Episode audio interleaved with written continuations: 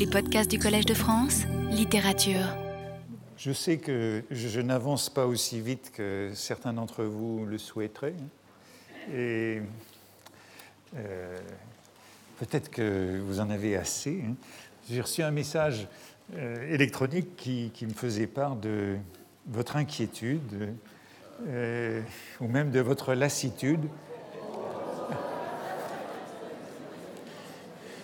vous demandant si j'allais parler euh, bientôt, un jour, de, Montaigne, de Stendhal et de Proust, puisque pour le moment, il n'a pas été beaucoup question d'eux, directement en tout cas, euh, indirectement, euh, je crois que oui. Alors je compte bien en venir à, parler de Montaigne, de Stendhal et de Proust, puisqu'ils sont dans le titre du cours de cette année. En tout cas, j'espère que j'arriverai jusqu'à eux.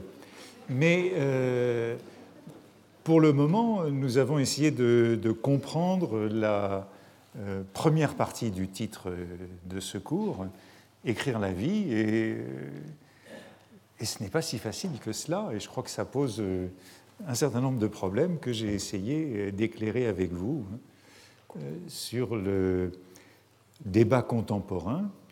Euh, il me semble que c'est un préalable qui est non seulement utile, mais euh, indispensable à notre réflexion euh, sur ces auteurs et euh, sur ces œuvres. Alors, pour ça, pour cette raison, moi, je n'ai pas trop le sentiment de perdre mon temps, hein, et j'espère que je ne vous fais pas perdre le vôtre, et que vous accepterez que nous prenions encore un peu de temps avant d'affronter directement les œuvres de ces trois écrivains.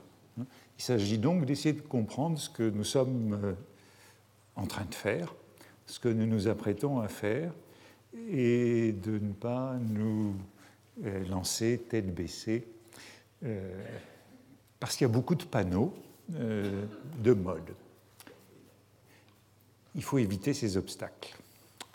Je reviens donc à, ce que j'ai tenté de faire depuis le début de ce cours, c'est-à-dire à, nous retrouver dans euh, l'état présent de la question de l'écrit de vie. Je crois que ce qu'on a vu, je pense que l'un des, acquis, en tout cas provisoires, de cette euh, réflexion que nous avons menée pendant un mois, euh, cela a été d'identifier deux questions, celle de l'écrit et celle du récit de vie, puisque je crois qu'on a pu dire que la plupart des problèmes de d'écrire la vie, selon le titre de ce cours, c'était des problèmes qui étaient liés au récit, à la prégnance du récit, à la forme du récit. Je rappelle donc très brièvement, hein, euh, je suis parti d'un certain nombre de préjugés de l'époque récente contre récente et moins récente d'ailleurs, contre ce que l'on pouvait appeler la littérature personnelle et l'abus de la littérature personnelle. J'ai ensuite évoqué ce que j'ai appelé, avec Blanchot, l'aporie de cette littérature personnelle, de l'écrit de vie. Et ensuite, j'ai envisagé quelques tactiques qui nous permettaient ou qui ont permis la réhabilitation. Premièrement, le recours à, la fable, et j'avais donné l'exemple de Rob Grillet. Deuxièmement, le recours aux fragments, et j'avais donné l'exemple de Roland Barthes, dont il se trouve que deux nouveaux écrits de vie sont publiés cette semaine et font euh, un peu de débat, de polémique. Euh, son journal de voyage en Chine et euh, les fiches qu'il avait remplies au moment du deuil de sa mère. Et enfin, troisième tactique que j'avais évoquée et que j'évoquais la, semaine passée au moment euh, de terminer le cours, euh, l'introduction de, documents avec Nadja et notamment de photographies. Et j'avais parlé de cet auteur allemand, mort euh, récemment, Sebald, et de ces écrits de vie, ces écrits fictionnels qui intègrent un certain nombre de photographies. Et je vous avais rappelé, pour finir, que le premier des écrits de vie, à la limite de la fiction et du document, de Sebald, qui s'appelle Vertige, qui a été publié en 1990 en allemand, avait pour prologue précisément une réflexion sur la vie de Henri Brulard de Stendhal. Et je voudrais donc repartir de cela. Hein.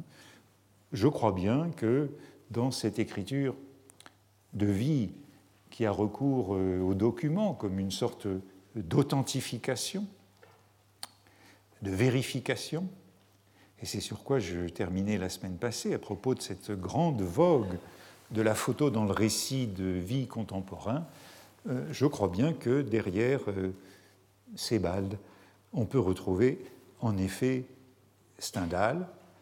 Euh, cette trentaine de pages donc, de son, du premier livre, premier récit de vie fictionnel de Sebald, où il évoque Henri Brulard traversant le col du Saint-Bernard sur un étroit sentier périlleux surplombant un précipice rempli de chevaux et de mulets euh, qui sont tombés.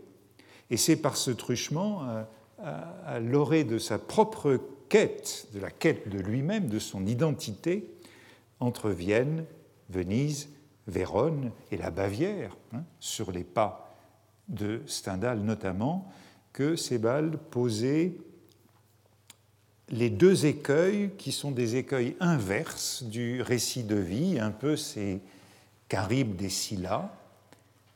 C'est Stendhal qui lui permettait de poser ces deux difficultés. D'une part, l'absence de souvenirs. Comment raconter lorsque on n'a pas de souvenirs? Et d'autre part euh, le souvenir écran, celui qui s'interpose entre euh, les faits, les événements et le souvenir que l'on en a. Tous deux, l'absence de souvenir et le souvenir écran conduisent à la falsification, à la fiction, à la révision.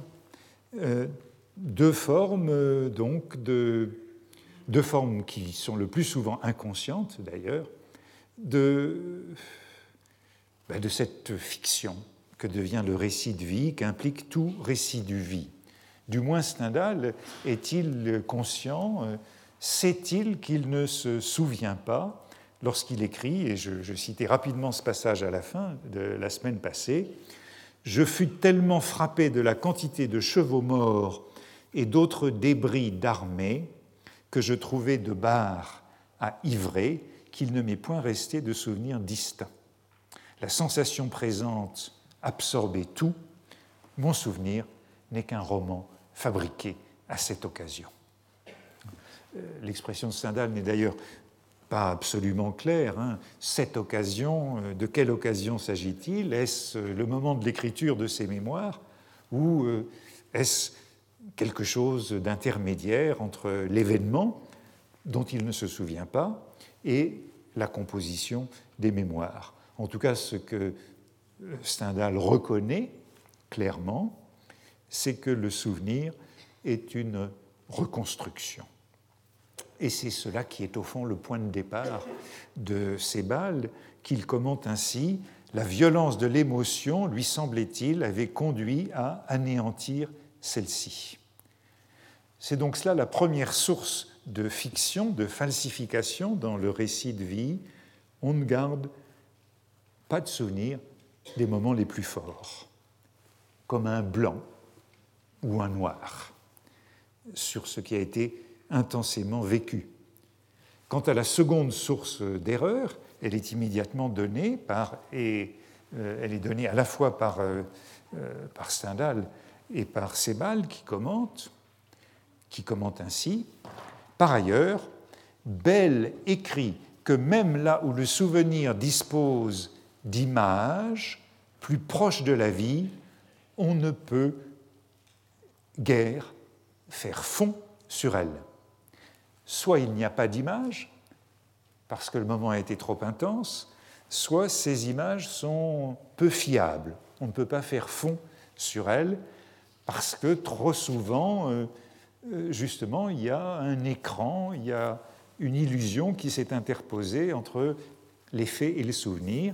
Et Sebald fait ici euh, allusion à une autre réflexion de Stendhal. Vous voyez que je parle quand même de lui. Une réflexion qui a été rapportée quelques pages plus haut dans La vie de Henri Brulard. Euh, Stendhal évoque le moment, donc c'est dix pages plus haut, où il évoque le moment où, euh, euh, après la difficulté de cette progression dans le col du Saint-Bernard, il arrive en haut du col, je crois, à un hospice où on distribue aux soldats un demi-verre de vin et un morceau de pain et de fromage.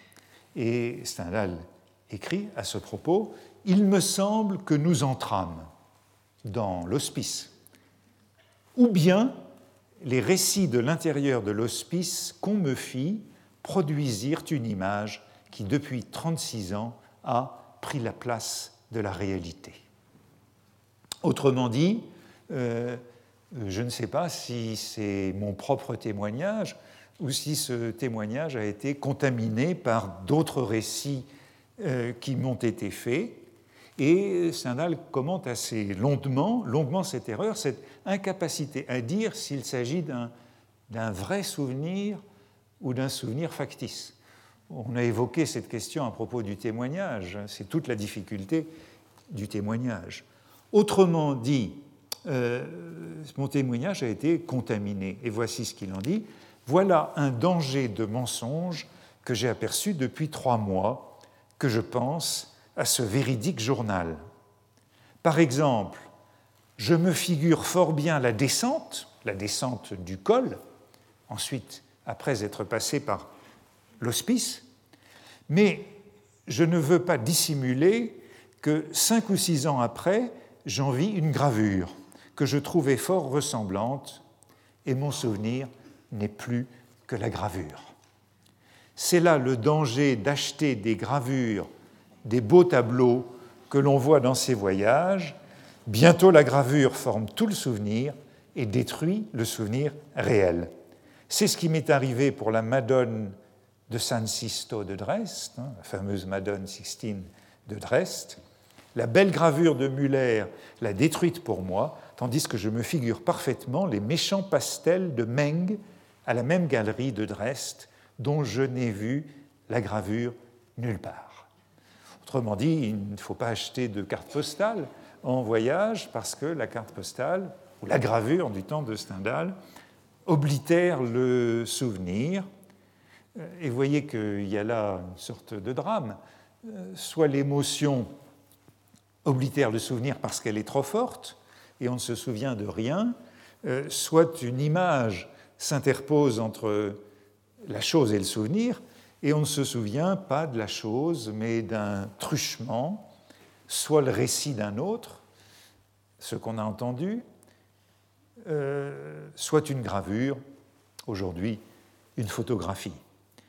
Et Sebald associe cette seconde expérience du souvenir d'écran, du souvenir écran, à un souvenir qui est décrit par Stendhal, mais euh, un peu plus loin dans le texte, voyez qu'il euh, il, euh, tisse, justement, il assemble à partir de Stendhal sa propre réflexion, non plus la montée du Saint-Bernard et l'arrivée à l'hospice, mais un peu plus tard, la descente vers Ivrea. Stendhal écrit Je vois encore le premier aspect d'Ivray, aperçu à trois quarts de lieue, un peu sur la droite, et à gauche, des montagnes à distance, peut-être le mont Rose et les monts de Biel, peut-être ce Rézégone de Lec que je devais tant adorer plus tard. Stendhal n'en dit pas plus, mais Sebald, lui, en dit beaucoup plus, et je ne sais pas très bien d'où lui vient son information. Il associe donc les deux remarques de Stendhal, faites à une dizaine de pages d'intervalle, sur l'arrivée à l'hospice, la réflexion sur les gravures, sur Brest, et la descente vers Ivrea. Et voici ce qu'il écrit. La déception avait été extrême, écrit Bell, quand quelques années auparavant, en rangeant de vieux papiers, il était tombé sur une gravure, Prospetto d'Ivrea, et avait été contraint de s'avouer que l'image gardée par sa mémoire d'une ville baignée dans la lueur du couchant n'était effectivement rien d'autre qu'une copie de cette gravure. L'ennui, c'est que les passages, les détails en question ne se trouvent pas dans Henri Brulard. Je ne sais pas d'où ça vient. Euh, ce prospetto d'Ivrea, si quelqu'un le sait parmi vous, euh, je serais reconnaissant. J'ignore d'où il tire l'anecdote. Donc, euh, Stendhal, rangeant des vieux papiers, retrouvant une gravure et se disant C'est ça mon souvenir d'Ivrea. Ces éléments ne figurent ni dans, la ni dans le journal, ni dans le voyage en Italie, peut-être dans la correspondance. À moins justement que les souvenirs, y compris par Sebald, soient toujours revus et corrigés, que la révision, la reconstruction soit inséparable du souvenir. Quoi qu'il en soit, vous voyez la leçon, la leçon de Stendhal, la leçon que Sebald trouve chez Stendhal, au moment où il s'apprête à raconter et à insérer des images dans son propre récit de soi, ben, cette leçon, c'est une mise en garde. Au lieu de secourir la mémoire, les images sont bien plutôt des substituts du souvenir. Elles n'authentifient rien elles ont plutôt tendance à éliminer le souvenir. C'est tout cela qu'il retient de Stendhal. Si j'ai des images précises, ce sont de fausses images. On se souvient des images, non des choses. Sebald recommande donc une grande méfiance à l'égard de l'image. L'image n'est pas plus fiable que le récit. Néanmoins, euh, comme je le disais l'autre jour, euh, il me semble que c'est l'un des grands recours actuels du récit de vie. Le récit de vie a été envahi par l'image, que celle-ci soit de l'ordre de l'illustration, de la trace, du complément. Je voudrais vous en donner quelques exemples pour vous montrer cette, cette abondance, comme si c'était devenu euh, un genre en soi. Auprès de tous les livres de Sebald, et je citais Les émigrants et Austerlitz, dans lesquels j'ai tendance donc à voir des modèles de ce genre très répandu en français aujourd'hui. Euh, je pense à un autre livre publié récemment, qui est un livre américain, celui-ci, le livre de Daniel Mendelssohn, qui s'appelle The Lost en anglais, traduit sous le titre Les disparus en français. C'est un très beau livre là aussi, et il se trouve que lui aussi, je le signalais la semaine passée, il y a, évidemment un grand rapport, une sorte de corrélation, disons pour le moment, entre ces récits de vie avec euh, photographie et, et la Shoah. Tous les récits de, de Sebald portent sur des survivants de la Shoah qui sont des témoins. Et le livre de Daniel Mendelssohn, c'est une enquête sur ses cousins éloignés, cousins de Pologne, qui ont été exterminés durant la Shoah. Et le livre se présente avec deux types de photographies. D'une part, au point de départ de son enquête, il y a euh, la poignée de photographies, un tout petit nombre de photographies qui lui sont restées, photographies de ses cousins de Pologne, les disparus, qui ont été envoyés avant la guerre à leurs cousins d'Amérique. Donc quelques photographies euh, memento, quelques photographies reliques que le narrateur euh, a rassemblées et qui sont au départ de sa recherche. Et puis d'autre part, il y a, se substituant peu à peu aux images des disparus, les images de sa propre quête à travers le monde, une sorte de course contre la mort, à la recherche, de, à la recherche des témoins, à la recherche de tout ce qu'il pourra apprendre de l'exécution des disparus avant que les derniers survivants, les derniers témoins, ne disparaissent. Deux types d'images, donc, qui toutes deux tendent à garantir euh, la vérité de l'histoire, la sincérité du témoignage, mais il est clair que ce qui importe, c'est ce qui a lieu entre les deux, entre les images des disparus et les images des témoins.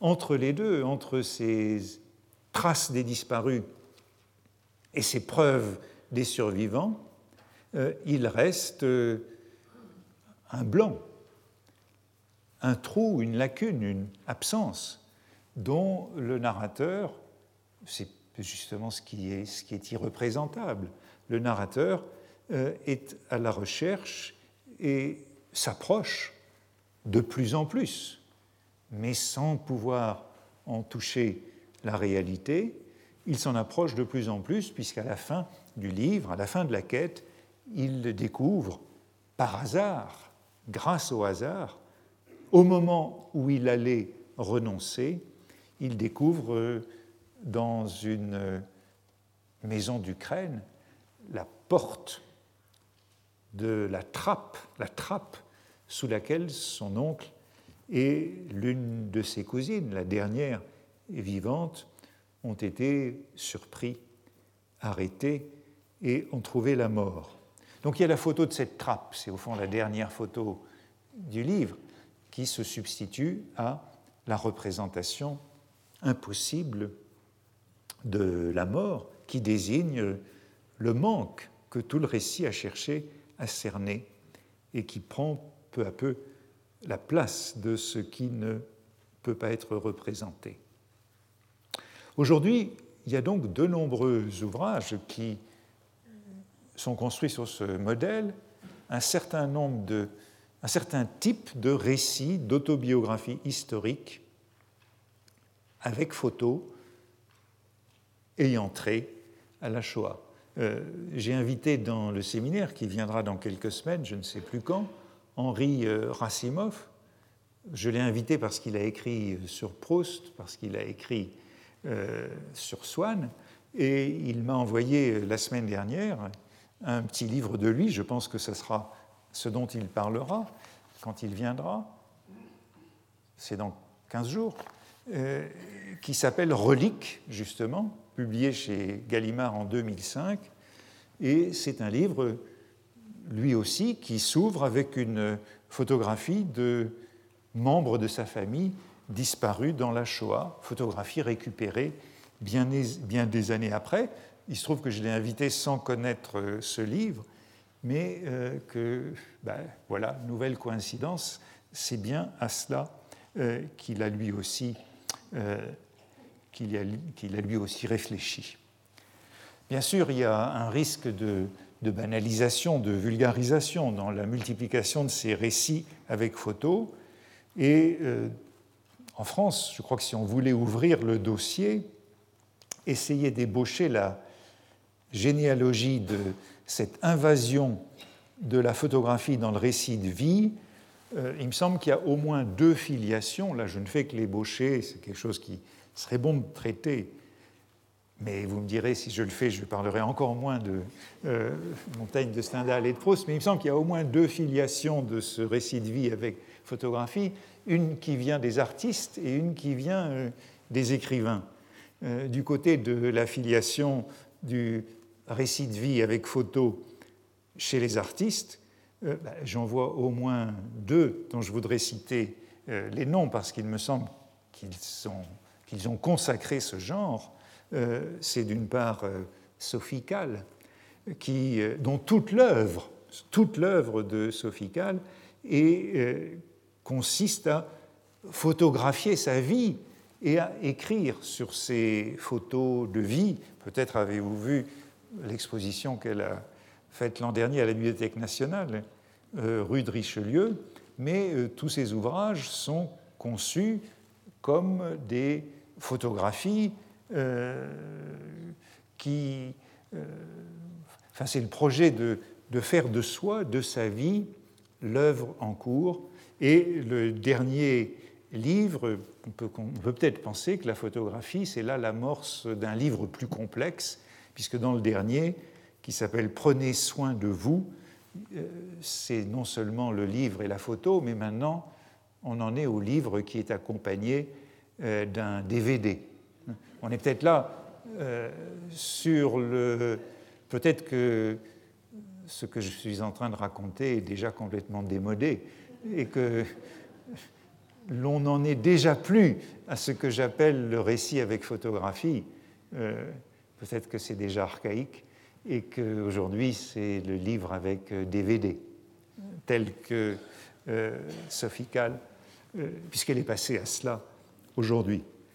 Et puis avant elle, ou à côté d'elle, euh, je songeais à, l'œuvre de Boltanski, de Christian Boltanski, dont toute l'œuvre, depuis très longtemps, depuis, euh, depuis au moins 30 ans, euh, puis les années 60, a pour thème principal sa propre biographie réelle ou imaginaire.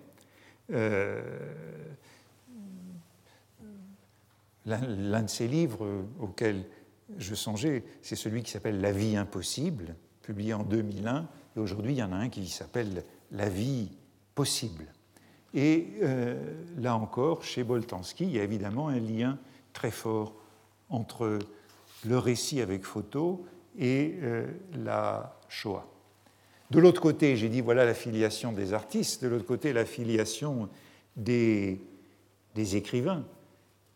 Ben, là aussi, il me semble qu'il y en a beaucoup Aujourd'hui, s'il fallait euh, l'analyser, je m'arrêterai euh, à, des auteurs comme Denis Roche, poète, photographe, auteur d'un certain nombre de livres avec photographie, ou encore à Hervé Guibert, romancier, lui, et photographe, et journaliste de la photographie, et auteur de récits de vie, d'écrits de vie, d'écrits de soi, dans lesquels la photographie est de plus en plus intégrée. Je ne voudrais pas en dire plus à ce sujet, parce que c'est un terrain que, que je ne connais pas bien, mais en tout cas, je pense qu'il est important d'être sensible à ce mouvement, cette urgence qu'il y a à compléter euh, l'écrit de vie par euh, l'image. Encore une fois, peut-être que ce n'est là qu'un premier pas euh, vers une sorte d'écrit de soi hypertextuel, où il y aurait non seulement le texte et l'image, mais aussi l'image mobile, le son. Peut-être que c'est là un effet du, du blog, multiplication des blogs autobiographiques. Quelques mots quand même sur une œuvre qui me semble importante dans ce genre, et là aussi parce que je l'ai invitée et qu'elle parlera dans le séminaire, euh, c'est euh, Annie Ernaux. Nous allons la recevoir, et là c'est la raison pour laquelle je l'ai invitée, puisque ces deux derniers livres, qui sont des écrits de vie, s'appellent précisément l'usage de la photo en 2005 et les années en 2008. Et ce sont des livres qui s'organisent autour de la photographie, qui sont impensables sans le modèle de la photographie et sans le rapport de l'écrit de vie et de la photo. Le premier, l'usage de la photo, est écrit en collaboration avec euh, un homme qui est un photographe, un homme avec qui elle vit à ce moment-là, qui s'appelle Marc Marie, et il est construit sur une douzaine de photographies, une douzaine de photographies de vêtements tombés sur le sol en se déshabillant. Et chacune de ces douze photos est située, datée, suivie de deux commentaires parallèles. Voici comment le livre est construit. Une douzaine de photos, chacune suivie de deux commentaires, un commentaire de Danny Ernaud et un commentaire de Marc Marie. Les années, en revanche, ben, il y a aussi une douzaine de photos, mais ces photos, cette fois-ci, sont absentes. Elles ne sont pas données et elles sont commentées dans l'ordre chronologique. Annie Ernaux, d'une certaine façon, raconte sa vie à partir de ces douze photos invisibles, chacune suscitant des souvenirs, les souvenirs du moment. Chaque photo est associée à des chansons, les chansons de l'époque, les propos de table de l'époque, l'actualité politique, historique, sociale, culturelle. Le livre est animé par une sorte de, mouvement centrifuge. La photographie, au lieu d'aller vers euh, l'intime, va autorise un discours qui s'éloigne d'elle et qui va vers le contexte de la photographie. Et c'est un petit peu à mes yeux comme s'il y avait une réaction justement contre cet usage et cet abus de la photographie dans le monde contemporain, abus de l'image, concevoir un livre sur des images, mais sans donner les images. Un petit peu comme dans La Chambre claire, Barthes ne donnait pas l'image la plus importante, l'image essentielle, l'image de sa mère sur laquelle le livre aboutissait. Les photos, dans toutes ces entreprises que je décris, sont toujours un peu comme des, indices, mais des indices peu fiables. Le travail qui est fait à partir des photos, et c'est très net dans les livres de Sebald, dans les livres de Mendelssohn, et y compris chez Annie Ernaux, c'est un travail de, de détective, un travail d'enquête à partir d'indices. Ce qui me fait penser à ce grand article de Carlo Ginzburg sur l'indice comme euh, point de départ de la démarche à la fois euh, d'une certaine science, à la fois du roman policier.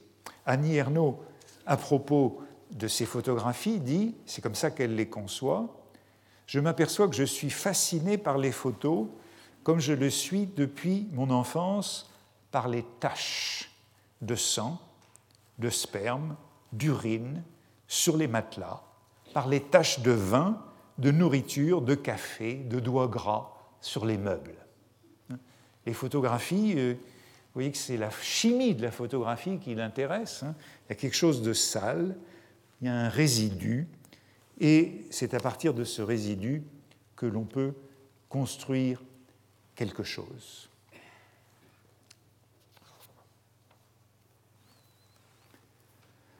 Il est temps de conclure ce, premier moment du cours, hein. ce moment euh,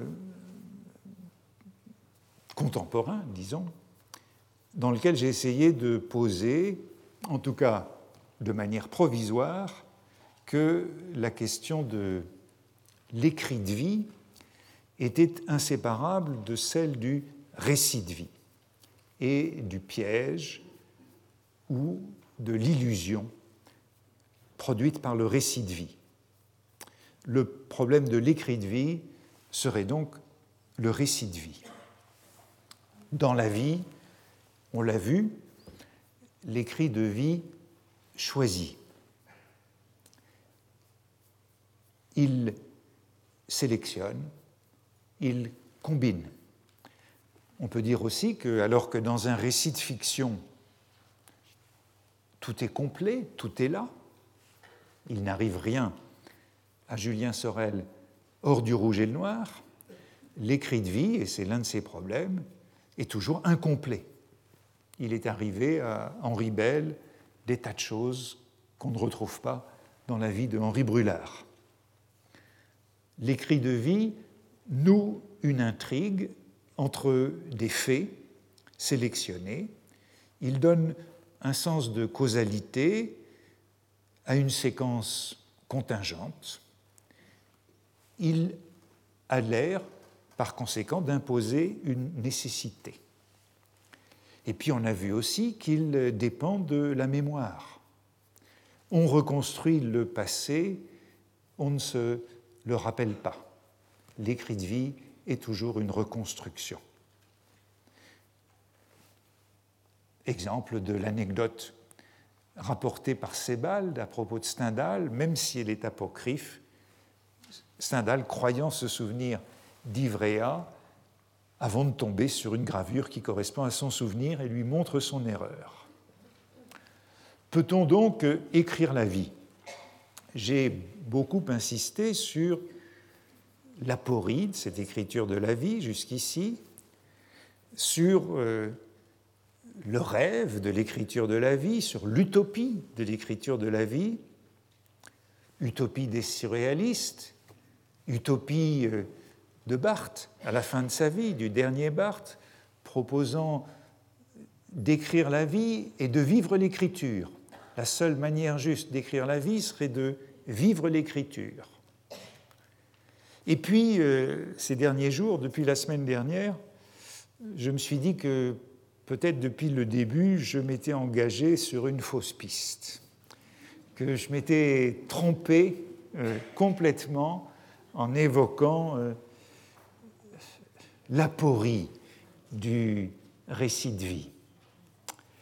Euh, peut-être que c'est parce que je résonne toujours avec l'esprit de l'escalier. En tout cas, j'ai eu l'impression de m'être euh, complètement trompé, d'avoir posé un faux problème jusqu'ici et que la question devait être euh, renversée.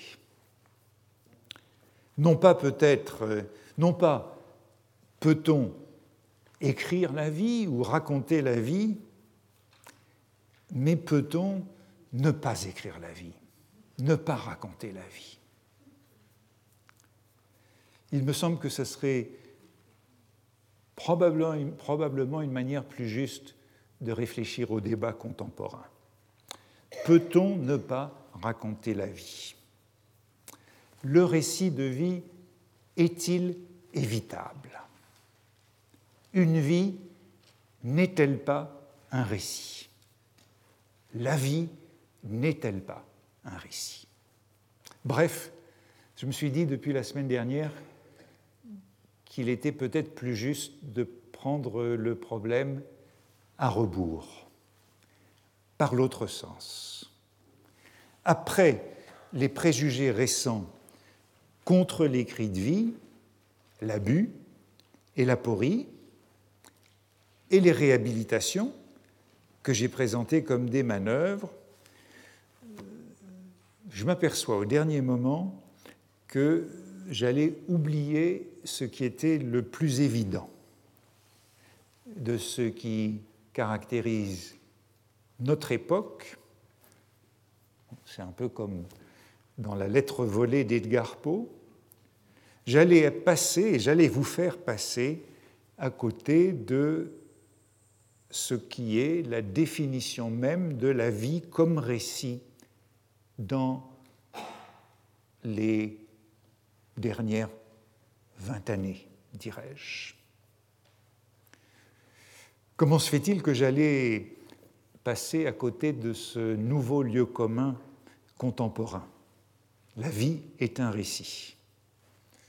Peut-être euh, ben, peut-être par ce préjugé qui fait que qu'on s'attache trop à ce que l'on était lorsqu'on lorsqu'on avait 20 ans, qu'on a du mal à, se mettre à jour et que euh, j'avais peut-être pas assez prêté attention à ce qui était devenu euh, le cliché contemporain.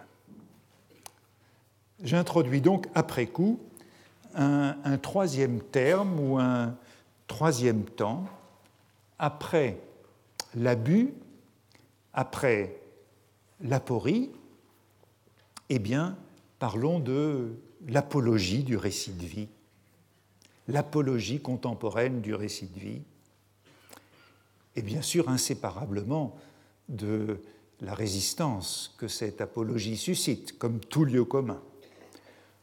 Si tout le monde dit aujourd'hui la vie est un récit, ben bien sûr, on a envie aussi de lutter contre ce nouveau cliché. Ce nouveau cliché suscite une résistance. Alors qu'est-ce qui m'a permis euh, depuis euh, la semaine passée de, me rendre compte que euh, j'allais passer à côté de la lettre volée et qu'est-ce qui me permet de réparer cet oubli? C'est que je suis tombé un peu par hasard sur un article d'un philosophe anglais de 2004 et euh, un article qui est tout à fait pertinent pour ce propos et qui porte euh, pour titre, en anglais, A fallacy of our age, not every life is a narrative. Un article qui a été publié dans le TLS, le Times Literary Supplement, en 2004, et également sous une forme amplifiée dans une revue euh, de philosophique. Et l'auteur s'appelle Galen, G-A-L-E-N, Strawson, comme euh, l'autre, le grand philosophe, comme Strawson. A fallacy of our age, not every life is, is a narrative. C'est donc un article qui résiste, qui s'en prend à ce nouveau lieu commun contemporain, une erreur ou une illusion de notre époque, fallacy, Not every life is a narrative. Il y a des vies qui ne sont pas des récits. Hmm? Comme ça que je crois qu'il faudrait traduire. Toute vie n'est pas un récit.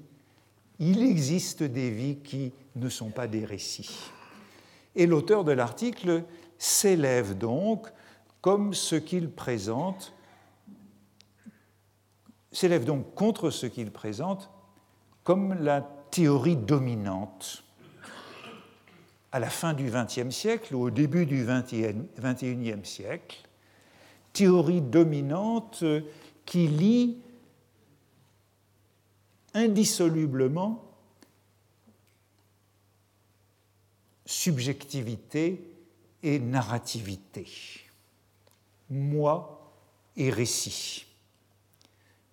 Aux yeux de ce philosophe, cette équation de la subjectivité et de la narrativité, c'est, si vous voulez, la tarte à la crème de la psychologie, de l'anthropologie, de la euh, philosophie, de la critique littéraire contemporaine.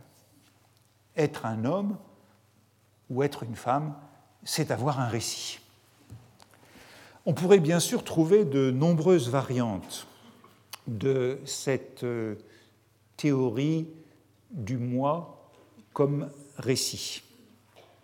En France, je crois que le théoricien qu'on associe le plus volontiers à cette idée, euh, c'est Paul Ricoeur, dont toute l'œuvre, dans la dernière partie de sa vie, est attachée à cette idée depuis euh, le grand livre, la trilogie qui s'appelle Temps et récit, publié au début des années 1980. Je crois que c'est, si on voulait essayer de dater le moment de ce nouveau lieu commun contemporain, la vie est un récit, eh bien, en France, la grande synthèse, ça serait cette trilogie de Ricoeur, temps et récit, liant nécessairement expérience du temps et forme du récit.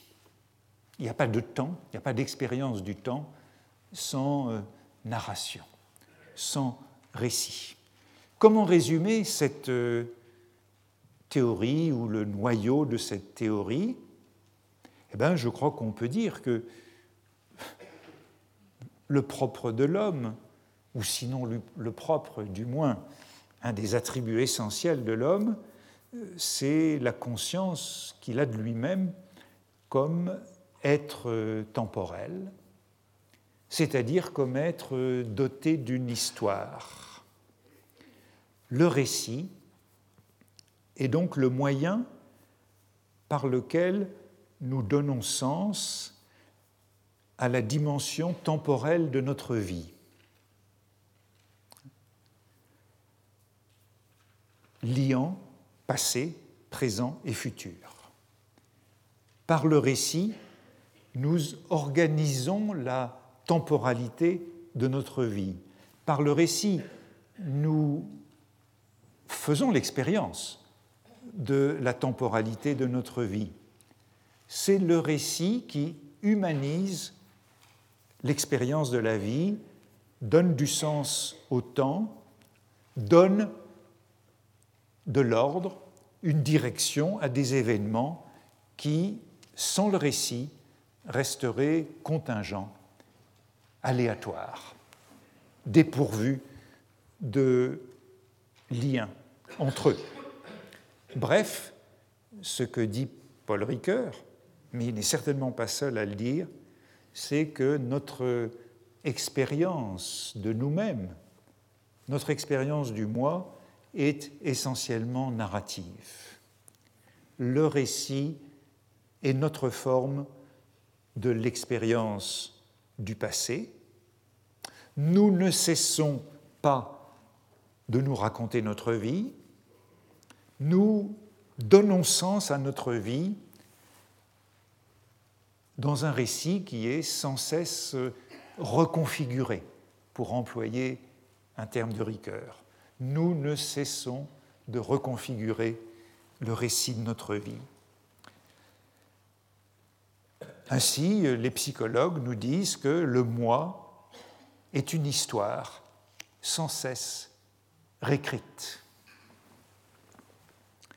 ou euh, un psychologue qui est bien connu, puisqu'il est aussi un auteur de livres qui ont beaucoup de succès, Oliver Sacks écrit Chacun de nous construit et vit un récit. Vous voyez qu'il y a l'idée de construction. Le moi est une construction narrative. Chacun de nous construit et vit un récit, et ce récit, c'est notre identité pour chacun, son identité, c'est le récit qu'il peut faire de sa vie. Cette théorie, on la trouve chez Ricoeur, mais on pourrait la trouver chez beaucoup de philosophes euh, anglo-saxons, comme euh, Charles Taylor, qui est l'auteur d'une importante euh, généalogie de la subjectivité et de l'identité, ou chez le philosophe canadien McIntyre qui nous disent, eux, le, psychologue nous dit euh, le moi c'est un récit, le philosophe, euh, comme Charles Taylor ou Ricoeur, va un peu plus loin et nous dit que sans récit de vie, sans capacité à prendre un point de vue narratif sur son existence, eh bien, il n'y a pas d'expérience morale, pas de moralité la moralité est fondée sur la possibilité d'adopter un point de vue narratif sur son existence. Voici ce que dit Ricoeur. Comment un sujet d'action pourrait-il donner à sa propre vie, prise en entier, une qualification éthique si cette vie n'était pas rassemblée et comment le serait-elle si ce n'est précisément en forme de récit?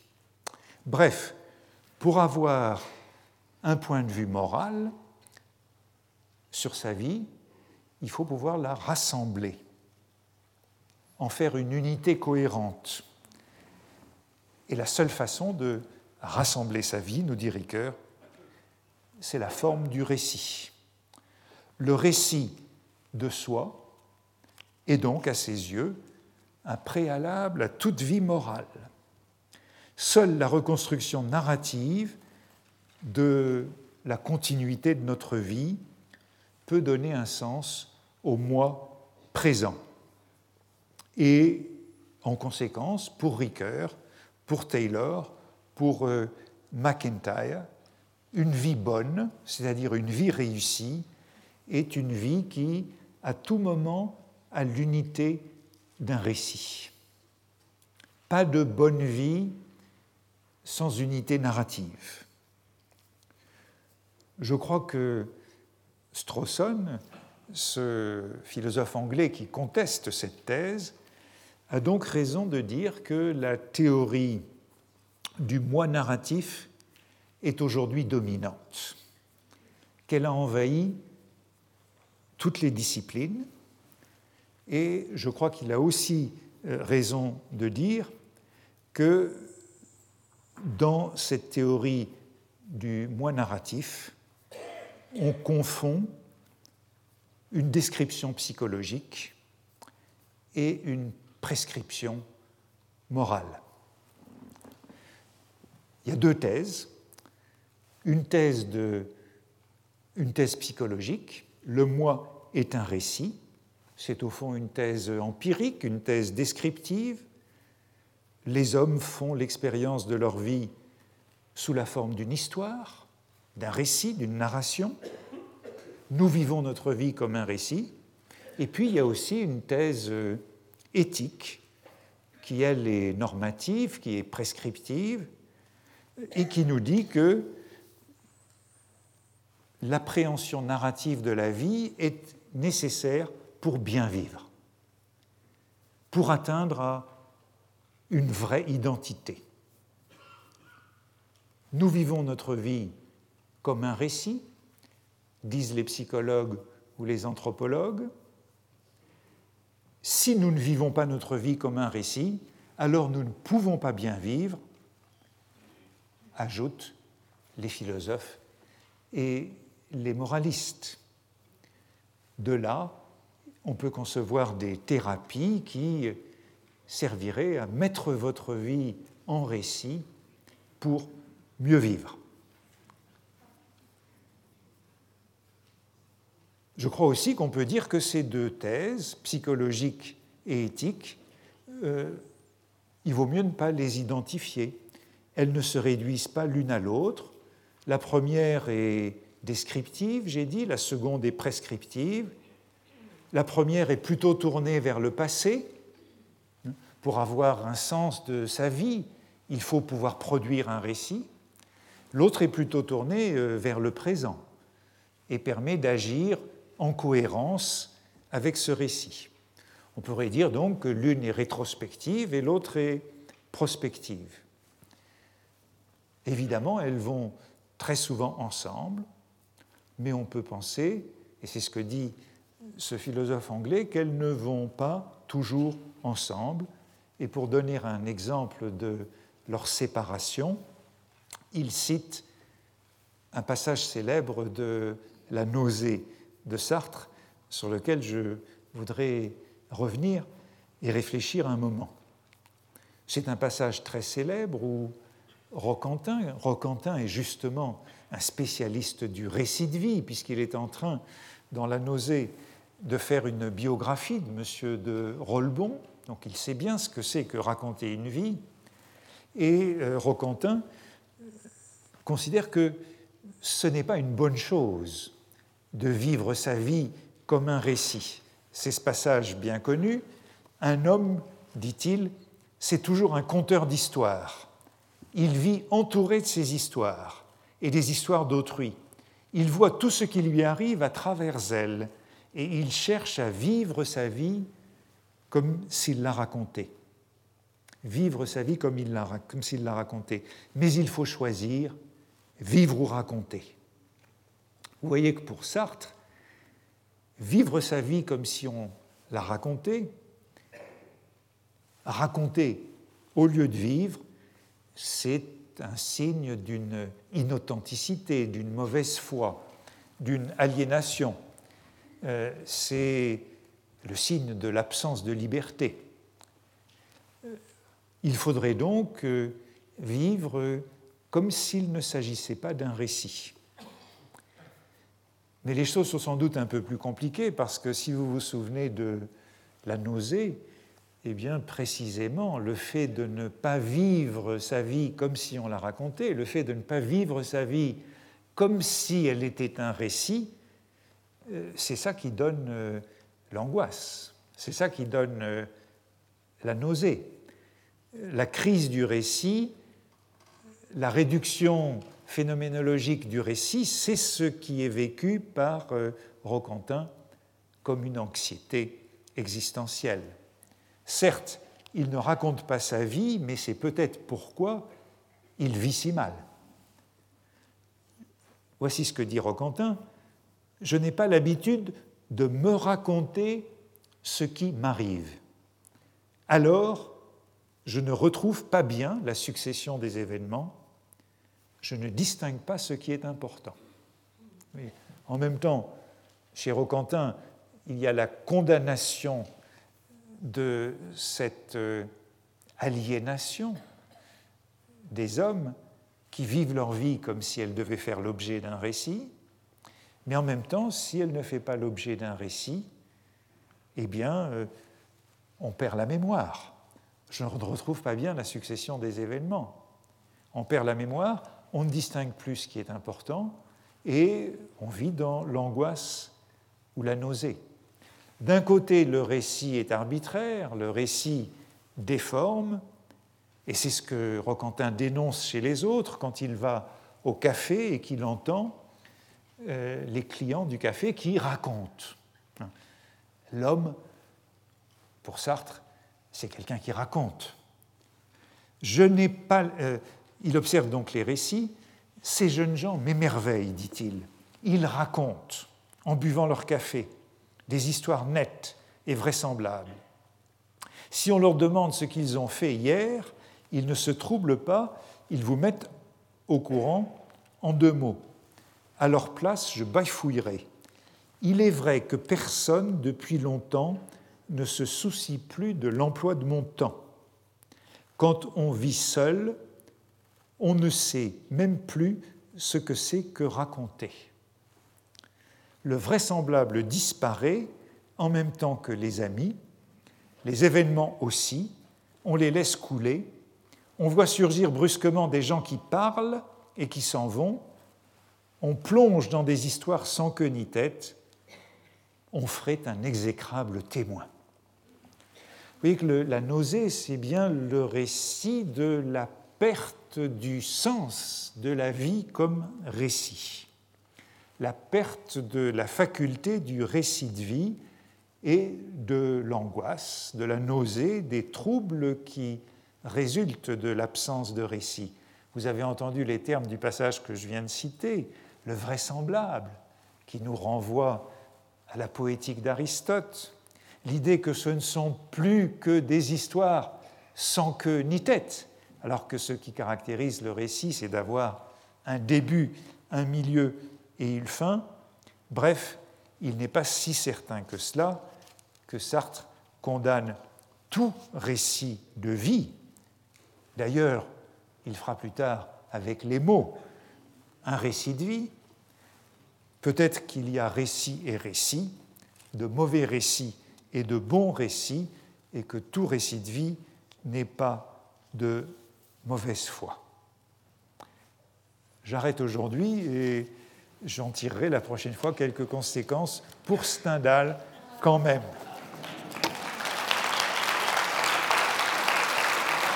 Retrouvez tous les podcasts du Collège de France sur www.collège-de-france.fr.